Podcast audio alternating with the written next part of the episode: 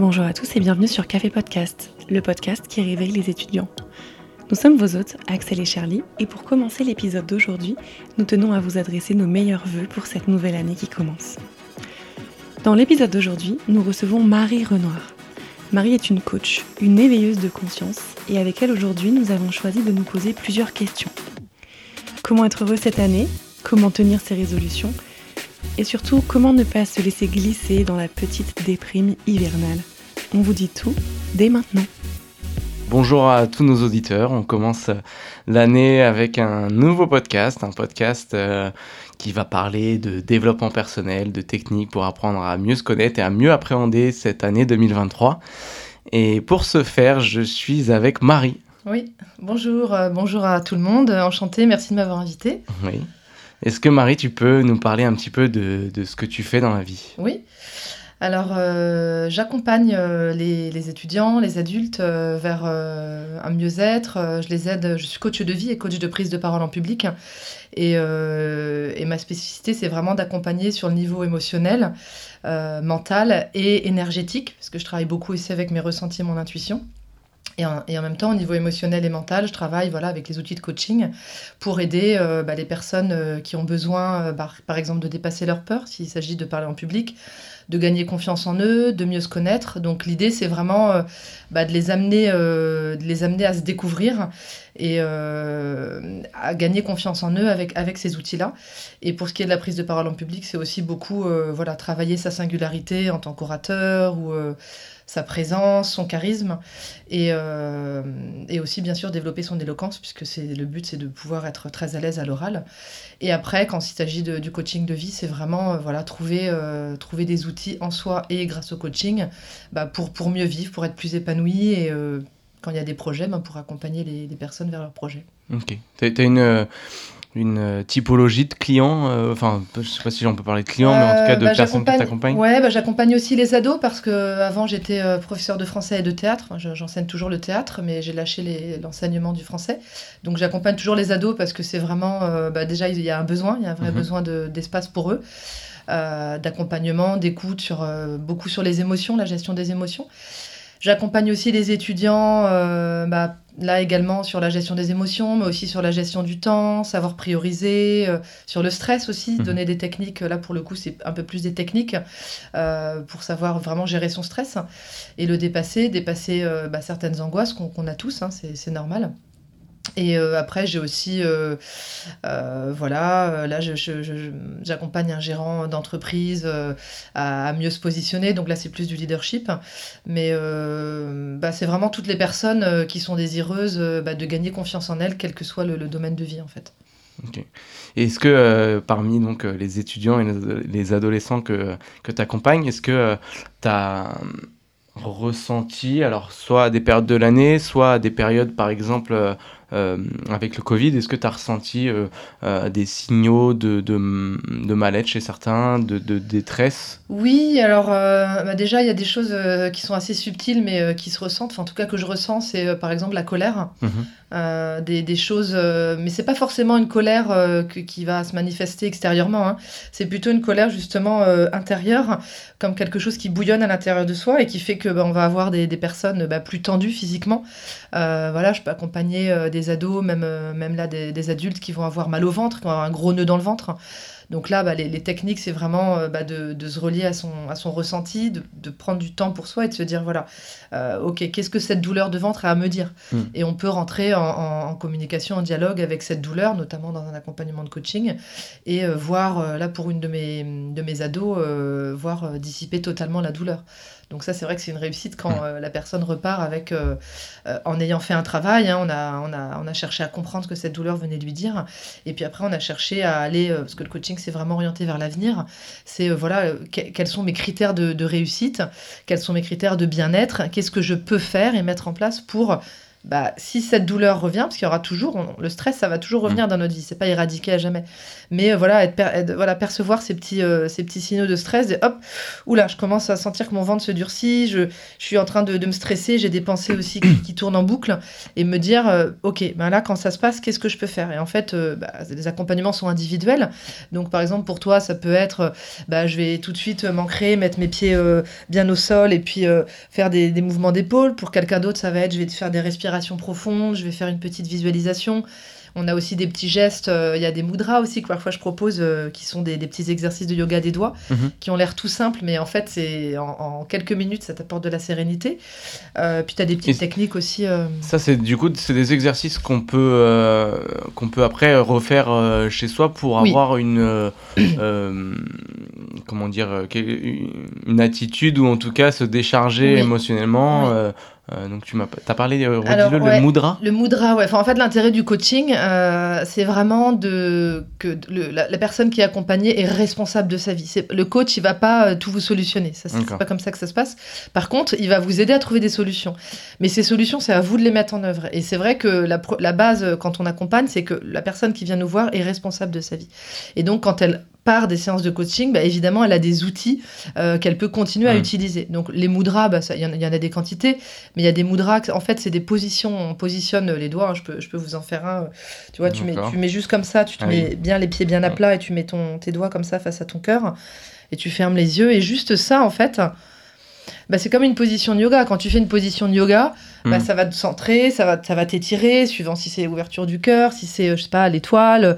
En fait, euh, le yoga des doigts, ça permet aussi de, se recentrer. Ça, c'est une technique. Après, il y a aussi le FT, qui est une, technique euh, un petit peu d'acupuncture euh, où on tapote sur différents points du visage, du corps. Voilà, on tapote, on dit une phrase qu'on a par exemple, si on a euh, peur de parler en public, euh, comme c'est le cas dans, mes accompagnements, bah, ça peut être, euh, même si j'ai peur de parler mm. en public, je m'aime et je m'accepte. Et puis on fait les, la petite, ça s'appelle des rondes en EFT. Et ça, c'est du, en anglais, c'est tapping, puisqu'on tapote. Et si vous voulez, en fait, c'est une technique de libération émotionnelle. C'est pareil, c'est magique, ça dure 5 minutes. Et une fois que le coaché s'en va de, à terminer son accompagnement, il peut le refaire quand il veut. Donc ça, pour moi, c'est aussi précieux de me dire, euh, bah, mon accompagnement est fini, mais la personne n'est pas, n'est pas sans ressources. Elle a trouvé normalement, quand c'est un bon accompagnement, euh, ses propres ressources. Et elle a euh, bah, des techniques, des petites pratiques aussi énergétiques. Moi, je travaille beaucoup avec l'énergétique. Voilà, qui lui permettent de, bah, de se dire, bah, je, ne suis pas toute seule ou tout seul, je, sais que je peux mettre ça en, place dans ma vie dès que justement que je sens un peu de stress. On, travaille aussi avec la visualisation, ça c'est mmh. hyper efficace. Euh, et là encore, c'est très personnel. C'est des visualisations en fonction euh, bah, de, de, de, un moment, par exemple, euh, de bonheur dans ma vie. Ben, juste de me mettre deux minutes, de fermer les yeux, d'imaginer une scène où, j'ai été profondément heureux, heureuse. Mhm. Juste ça. Ben, rien que dans le corps, en fait, au niveau énergétique, le corps va changer. Parce qu'en fait, on, les émotions sont euh, extrêmement puissante. Et euh, pareil, quand on a une émotion de peur, bah, d'abord l'accueillir. Souvent, ce qu'on a tendance à faire, c'est ah bah non, euh, oh, j'ai peur ou je suis triste, non, non, c'est bon, mm. je, fais comme si tout va bien. Et, en fait, c'est pire parce que bah, la peur, elle, elle, est un peu rampante, donc elle, continue, puis elle grossit. Mm-hmm. Et donc, l'idée du coaching, c'est aussi d'identifier ces petits signaux où on se dit oh là là, bah, je commence à transpirer, mon cœur bat plus vite, je parle à toute vitesse.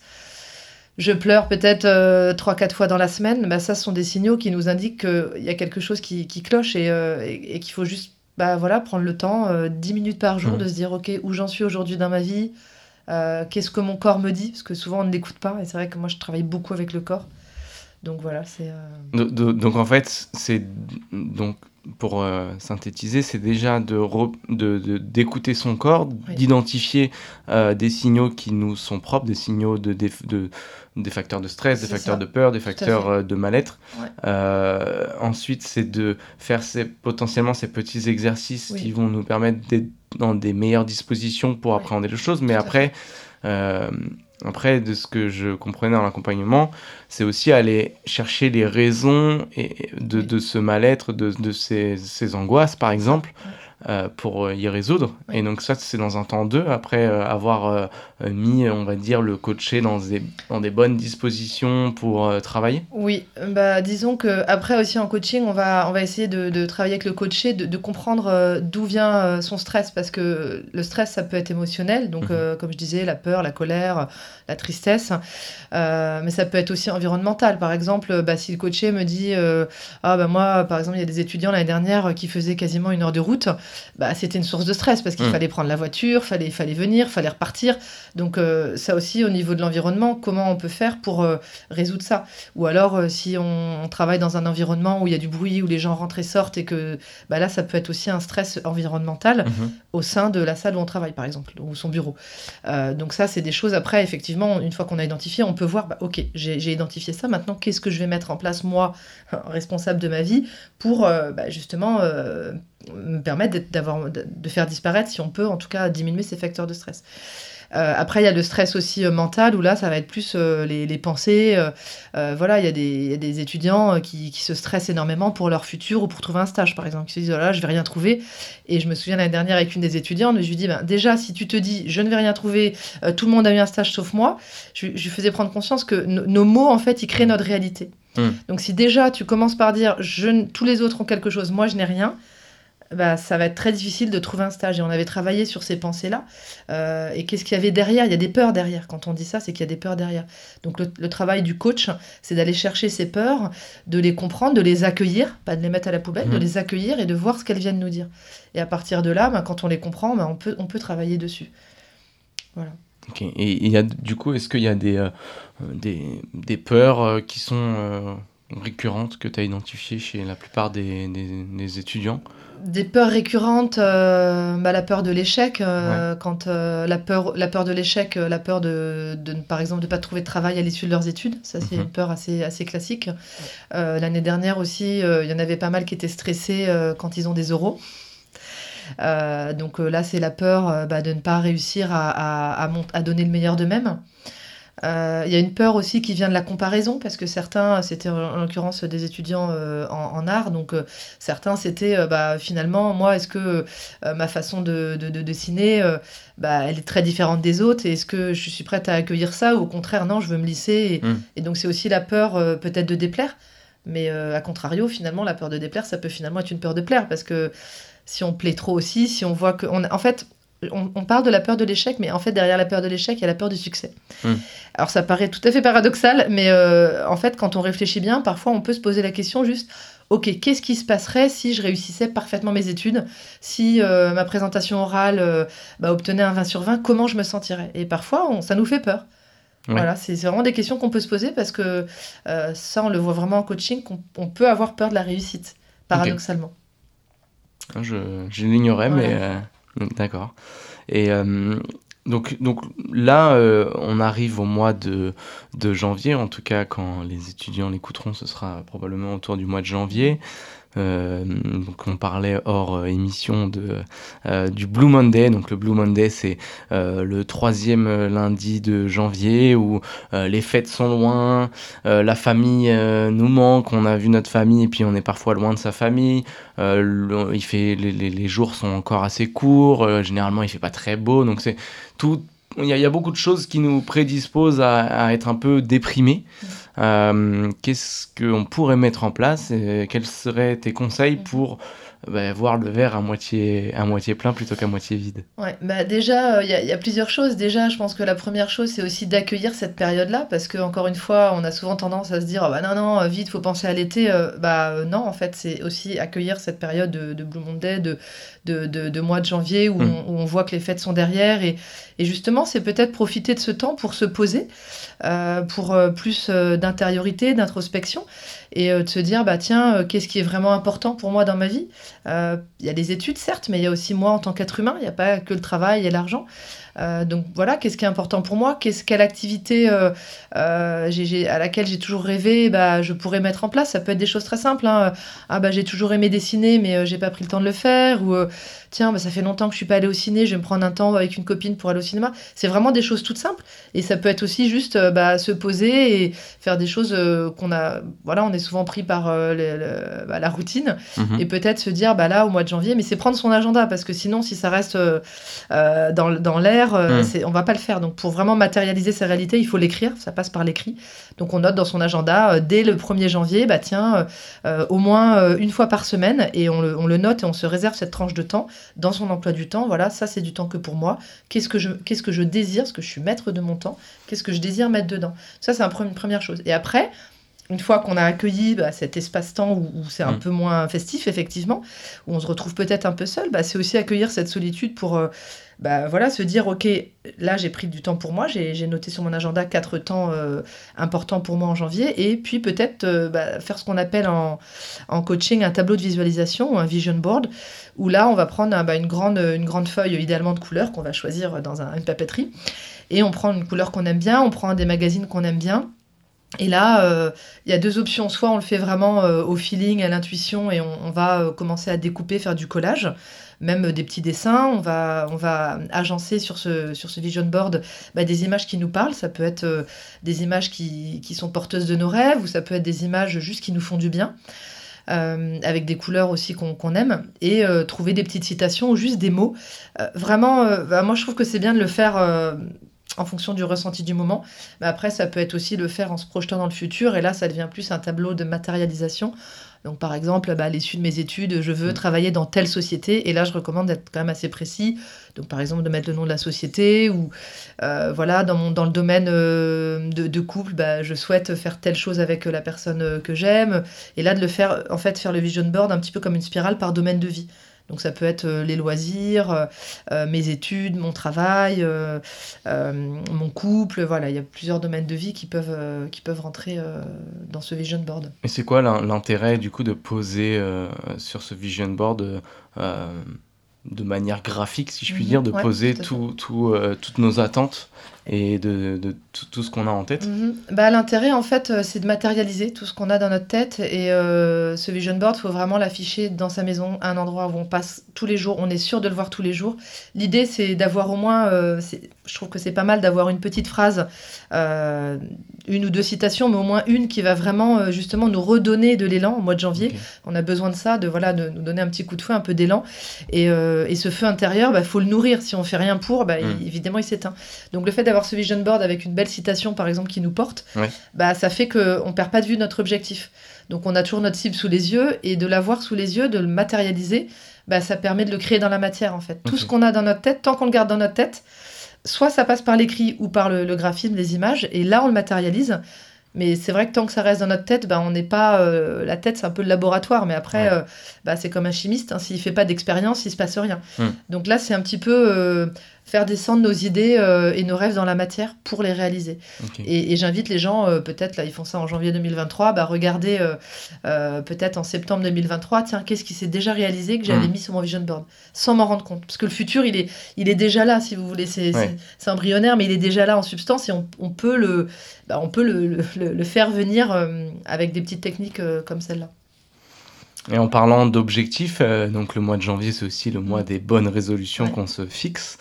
Euh, je crois qu'il y a euh, euh, 22%, euh, c'est un petit, un petit pourcentage comme ça que j'avais trouvé sur Internet, il y a 22% de bonnes résolutions qui échouent la première semaine. Donc est-ce que tu as des techniques, des conseils pour, bah, en fonction des objectifs et des bonnes résolutions qu'on s'est fixées, pour réussir à les remplir? Mhm. Bah, quand tu me dis ça, je pense à quelque chose qu'on travaille beaucoup en coaching euh, qui s'appelle les valeurs. Mhm. Et euh, ben, dans ce cas-là, moi, je, ce que ça me vient maintenant par rapport à ta question. euh, donc, vous pouvez trouver sur Internet hein, la liste des valeurs. Vous mettez liste des valeurs en coaching ou même juste liste des valeurs. Donc, les valeurs, ça peut être l'efficacité, par exemple, dans le travail. Ça peut être le respect, la fidélité. Euh, voilà, il y, il y en a euh, 300, je crois, à peu près. D'accord Donc euh, l'idée, c'est euh, déjà de regarder, avant de faire ses résolutions, c'est de, de regarder, euh, avant même de commencer la liste des valeurs, c'est si on y arrive, c'est déjà de poser sur le papier quelles sont mes cinq valeurs de vie aujourd'hui.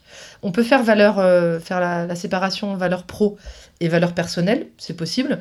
Et d'ailleurs, on peut faire résolution pro et résolution perso. Mhm. Euh, l'idéal, c'est de faire ces cinq valeurs pro et ces cinq valeurs perso. Et on les lit et on regarde est-ce que ces valeurs me servent ou me desservent?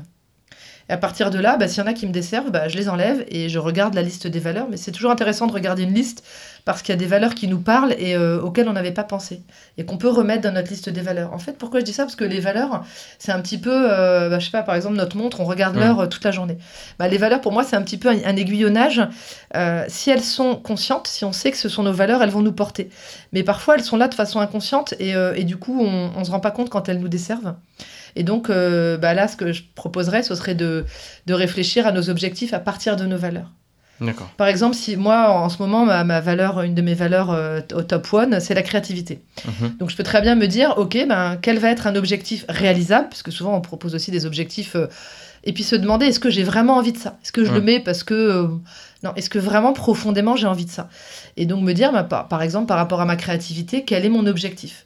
Ça pourrait être, là, je dis ça maintenant, mais il faudrait que je prenne le temps de le faire. Ça pourrait être, bah, ok, je voudrais m'inscrire à un cours de dessin, par exemple. Ça peut hmm. être un exemple comme ça. Ok. Voilà. Et, euh, est-ce que, donc, pour définir ces valeurs, est-ce que c'est quelque chose qu'on fait personnellement ou est-ce que c'est quelque chose qu'on fait avec ses proches? Parce que euh, j'imagine que moi, si je me définis avec euh, certaines valeurs, peut-être que mes proches me voient avec d'autres valeurs et peut-être que je, je, bah, je reflète ou je dégage d'autres valeurs euh, ou des, des, valeurs que je, que je sais que j'ai au fond de moi, mais que par, on va dire, par fierté, je veux pas aller coucher sur papier. Mm-hmm. Est-ce que c'est euh, de manière à être le plus, on va dire, objectif possible Est-ce que c'est important de le faire seul ou au contraire, est-ce que c'est important de le faire euh, à plusieurs et d'avoir un, un, autre regard? Ta question est très intéressante. Euh, je pense qu'il faut d'abord le faire seul. Il mhm. faut d'abord le faire seul parce que bah, la connaissance de soi, euh, ça passe euh, par un, cheminement euh, en solitude, même si on a tendance à fuir cette solitude. En fait, la solitude, bah, c'est un, trésor. c'est vraiment, pour, moi, le, Et être seul, ça veut pas dire être seul. En fait, on n'est jamais vraiment seul. C'est s'offrir ce temps où, tu vas réfléchir avec une liste de valeurs parce que ça peut t'aider à tes valeurs. Et après, effectivement, une fois que tu les as notées, c'est bien d'en noter 10 et après de garder les, vraiment les 5 plus importantes. Parce que sur 300, effectivement, tu en as beaucoup, donc tu en notes 10 et après, tu n'en gardes plus que 5. Les 5 les plus, les plus prégnantes dans ta vie. Et après, effectivement, sans montrer ces valeurs-là, tu peux, avec tes proches, tes amis, le, conjoint, la conjointe, euh, demander, bah, selon toi, euh, quelles sont les valeurs euh, qui régissent ma vie. Ça peut être aussi intéressant. Et là, tu compares ça peut te donner un nouvel éclairage. Et surtout, ce qui est pour moi est vraiment ce qui m'aide encore, parce que les valeurs, c'est pas je le fais une fois, je le fais en 2023, je le fais plus jamais. Les valeurs, l'idée, c'est de le refaire euh, au moins une fois par an, enfin minimum une fois par an, voire parce qu'on évolue. Mhm. Euh, mais ce qui est surtout très intéressant, en tout cas pour moi à titre personnel, c'est d'avoir vu que certaines valeurs pouvaient me desservir. Par exemple, le respect, avant c'était dans mes valeurs top 5, et maintenant je me rends compte, bah, je me suis rendu compte, parce que ça fait un moment que je l'ai enlevé, ça veut pas dire que je respecte plus les gens, hein, mais c'était mhm. vraiment dans mes valeurs top 5, donc ça voulait dire que c'était très très présent dans ma vie. Et je me suis rendu compte qu'avec cette valeur du respect, ben, je savais pas mettre mes limites. Il y avait des mhm. gens euh, qui parfois euh, bah, pouvaient me dire des choses qui vraiment me dérangeaient, et par soi-disant respect, je, ne disais rien, et, mhm. je me rendis compte que c'était ça, je me maltraitais moi-même, quoi. Alors euh, maintenant, je me suis dit, ben ok, maintenant cette valeur-là, je vais l'enlever, j'en mettrai une autre qui sera, qui va plus me porter. Les valeurs, c'est censé nous aider. ok. Ça peut être. Euh, est-ce que ça peut être euh, un objectif de changer de valeur de...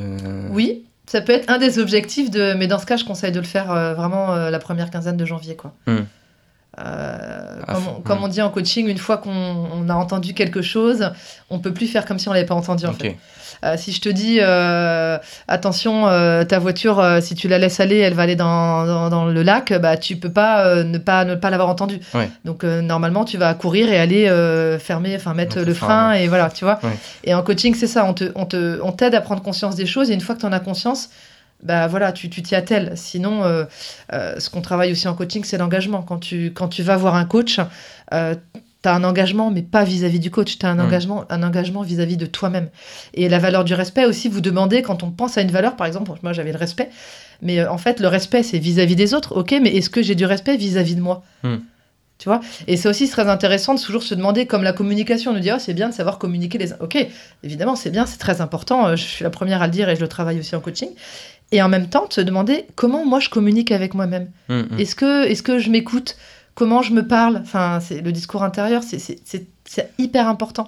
Ouais, c'est bah, à travers ce que tu dis, on, on conscientise qu'effectivement c'est très important.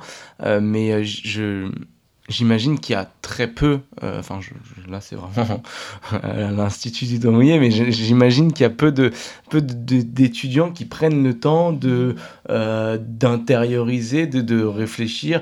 Euh, enfin voilà, c'est on a on, a nos téléphones, on a on a des des amis qui nous sollicitent, il y a la famille, il y a les études, il y a l'alternance, il y a tout ça. Et donc il reste peu de temps pour nous. Et quand on est jeune, on a envie de croquer la vie à pleines dents et de faire plein de choses. Et donc je pense qu'on ne prend pas forcément le temps de se poser et de s'écouter. Est-ce que c'est quelque chose que tu recommandes? J'imagine que oui. Euh, si oui, à quelle fréquence? Comment le faire? Est-ce qu'il y a des techniques vraiment pour ben, avoir aucune, euh, aucune sollicitation mm. ou, euh, envie qui nous pousse à pas faire cet exercice-là pour aller retrouver des gens bah, En fait, c'est vrai que c'est pas mal. c'est pas mal de se dire aussi quand on a du mal à faire les choses seul. Mm-hmm de toute façon, il faudra à un moment donné les faire seuls. Mais au début, c'est vrai que c'est difficile, surtout quand c'est un monde qu'on ne connaît pas. Enfin, moi, quand j'étais étudiante, je ne connaissais pas du tout euh, les outils de coaching. Même si j'étais euh, très portée vers le, développement personnel et la psychologie, c'était pas du tout mes études. Donc, euh, l'idée, c'est justement quand on va voir un coach, on peut aller voir un coach, par exemple, au début peut-être même qu'une fois, ou euh, juste faire le point, voir si on en a besoin. L'idéal, le minimum, c'est de faire trois séances. Trois séances, je trouve que c'est déjà un, bon début, c'est s'offrir euh, un temps pour soi. Et en fait, euh, l'intérêt d'un coaching, c'est qu'entre chaque séance, on a une petite tâche à faire. Donc en fait, le le, coach va nous redonner de la motivation. Il va nous donner envie parce qu'on sait que si on a la séance d'après et que le coach nous demande bon alors t'en es où? Comment qu'est-ce que t'as fait? En fait comme on s'est engagé avec lui euh, bah l'engagement a vraiment une sa, force est décuplée. Que quand on s'engage tout seul vis-à-vis de soi-même c'est souvent plus difficile. Ça veut pas dire qu'on ne peut pas. Ça dépend aussi des personnalités. Mais euh, pourquoi le faire quand on est étudiant? Mais même moi je, je le fais avec les ados parce que plus on le fait tôt plus on a des outils tôt, euh, bah, mieux on se sentira dans sa vie. Et je vois certains étudiants, même au niveau l'année dernière, il y avait un, garçon qui était en stage et qui me disait Oh là là, euh, les, patrons, enfin, je vois bien, ils abusent vraiment de moi, de mon temps, ils me demandent une quantité. Mais bon, euh, comme je sais que c'est que six mois, je vais continuer et puis après, je verrai. Mais en fait, euh, c'est un peu, c'est un peu illusoire parce que il dit ça, mais si déjà il n'a pas les outils pour maintenant mettre les limites, mm. je ne sais pas comment il va les mettre après. Euh, et donc, je trouve que quand on est étudiant, c'est vraiment un moment idéal, même avant. Mais si on peut le faire quand on est étudiant, c'est le moment idéal pour se poser et, définir aussi euh, bah, qui on a envie d'être aussi, notre identité. Euh, et, qui on est, c'est aussi hyper important parce que souvent, euh, quand on est étudiant, on est vraiment dans cette transition entre bah, tout ce que les parents nous ont légué et puis qui on a envie d'être en tant qu'adulte. Mmh. Donc pour moi, c'est la période idéale pour justement se poser des questions sur soi, sur comment j'ai envie de travailler, avec quelle personne j'ai envie de travailler. Et tout ça, ça peut se créer. Euh, ce que je trouve dommage, c'est qu'il y a un petit peu trop d'attentisme et de passivité chez certains étudiants qui se disent bon bah on verra bien et, et en fait parfois ça ne demande pas tant que ça de temps finalement. C'est euh, c'est juste euh, quelques petits moments ponctuels, même si c'est par exemple six mois. Bah, six mois, c'est rien dans une vie. Et si ces six mois me permettent euh, bah, de gagner confiance en moi, euh, euh, d'être vraiment assertif vis-à-vis de mes patrons, parce que forcément, quand mm. ils vont commencer, ils vont peut-être pas être chef tout de suite, bah, je, pense que ça vaut le coup de savoir aussi comment j'ai envie de travailler, comment j'ai envie de me comporter en tant que, suivant le travail que je ferai, et qu'est-ce que j'ai envie d'apporter à la boîte. Enfin, pour moi, c'est vraiment mettre en lumière qui je suis et ce que j'ai envie de vivre. Donc, je pense que c'est quand même essentiel dans une vie. Mm, d'accord. Donc, donc, effectivement, le la période d'étudiant, elle est, euh, elle est vraiment hyper importante mm. pour faire ce travail sur soi, d'apprendre à se connaître et d'apprendre à, à, dire qui on est. Quoi, oui, si je... et, par exemple, pour euh, répondre à ce que tu disais, c'est vrai que les étudiants, ils sont souvent mm. un peu pris par euh, les sorties, mm. le travail, les parents, les, les copains. en fait, peut-être juste au, lieu de se dire, bah, ce soir, je vais aller boire un verre avec mes potes, bah non, tiens, ce soir ou en fin de soirée, je, je vais m'offrir un coaching ou je vais prendre un temps pour moi et même à deux, dire bah tiens, avec quelqu'un avec qui on s'entend bien, euh, ou même un parent, comme tu disais, mhm. hein, bah, est-ce que tu peux m'aider? On se prend une demi-heure, trois quarts d'heure, voire une heure si on a un peu plus de temps, et euh, voilà, on travaille par exemple sur les valeurs ou sur des objectifs qui, qui nous correspondent. Très bien. Un dernier, euh, Est-ce que tu aurais un dernier conseil à donner aux étudiants de manière générale avec ton bah, expérience et ton regard? Oui, bah, en fait, pour moi, le plus important, c'est vraiment d'apprendre à se connaître. Euh, et, apprendre à se connaître, euh, bah, si, si on n'essaye pas de le faire euh, ou par des lectures, ou par des ateliers, ou par des accompagnements, que ce soit coach ou thérapeute, bah, je pense qu'on se connaît pas suffisamment ou on se connaît mal. Et malheureusement, moi, dans mon entourage, j'ai rencontré des personnes qui sont un peu passées à côté de leur vie. Et apprendre à se connaître, ça veut dire réfléchir aussi sur nos conditionnements familiaux, mm. euh, culturels, euh, amicaux. Et euh, voilà, le, donc le, si je pouvais donner un conseil, ce serait vraiment de, de, bah, de faire un pas vers soi et de, et de savoir qui je suis. Sachant que ce qui je suis aujourd'hui, bah, ce ne sera pas la même personne dans un an, dans deux ans. Mais voilà, prendre ce temps-là pour, pour avoir une vie qui nous ressemble le plus possible. Merci. Merci à toi. Merci d'avoir écouté Café Podcast avec notre invité du jour, Marie Renoir. Nous espérons que cet épisode aura su vous inspirer et vous mettre en réflexion afin de devenir l'acteur principal de votre vie cette année. On se retrouve le mois prochain pour un nouvel épisode. En attendant, vous pouvez à tout moment retrouver ce podcast sur Spotify. N'hésitez pas à nous soutenir en partageant avec les autres étudiants ce podcast et en nous suivant sur les réseaux sociaux. C'est tout pour aujourd'hui, on vous souhaite un très beau mois de janvier et on vous dit à la prochaine fois.